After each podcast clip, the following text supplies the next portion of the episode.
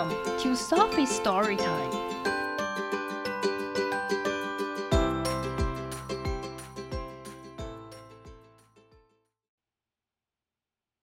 Today's story is Where is My Left Shoe?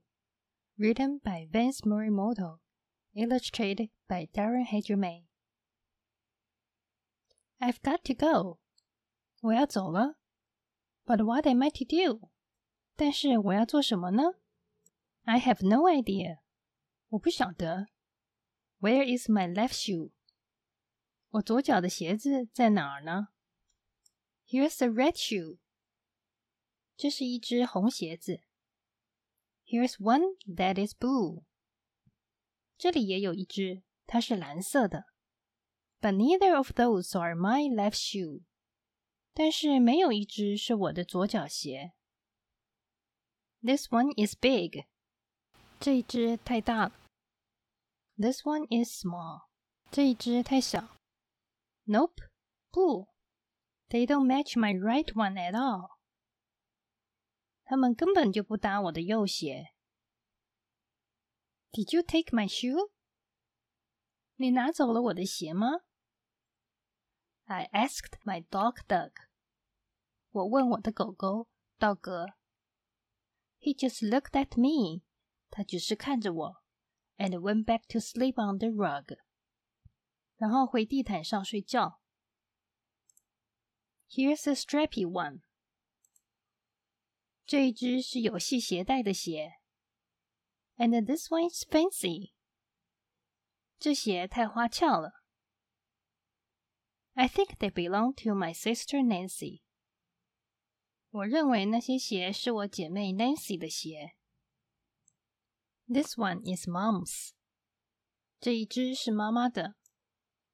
That one belongs to my dad。那一只是我爸爸的。I've searched everywhere。我已经到处找遍了。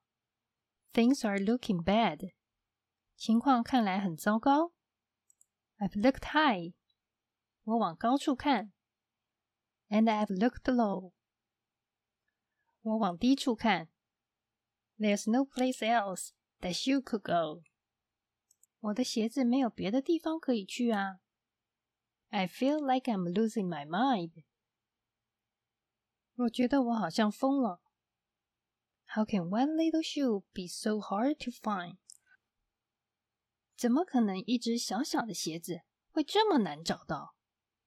How could it just disappear？这怎么会不见了呢 ？That makes no sense to me。我觉得这说不通。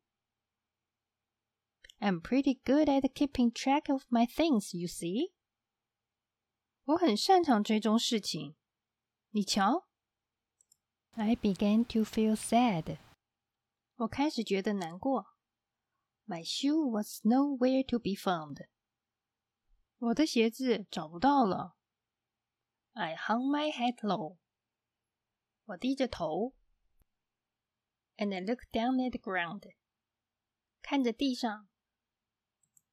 I looked at my feet with only one shoe on。我看着只有一只鞋子的脚。Suddenly, I realized where it had gone. 忽然间，我想到鞋到哪里去了。My left shoe was there the whole time in plain sight. 我的左脚鞋一直在那儿。Somehow I had put my left shoe on my right. 不知道为什么，我把我的左脚鞋穿到我的右脚上了。Oh my！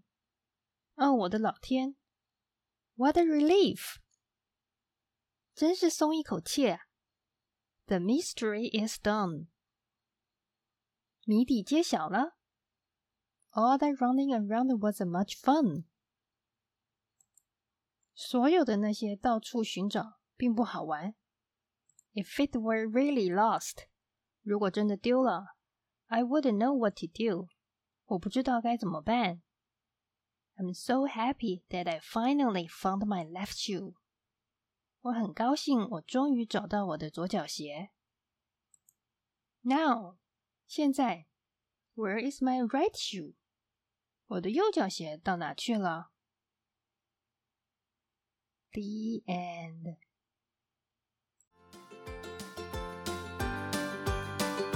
If you like the story, follow us and subscribe to our channel. Tell your friends too. Thank you and see you next time.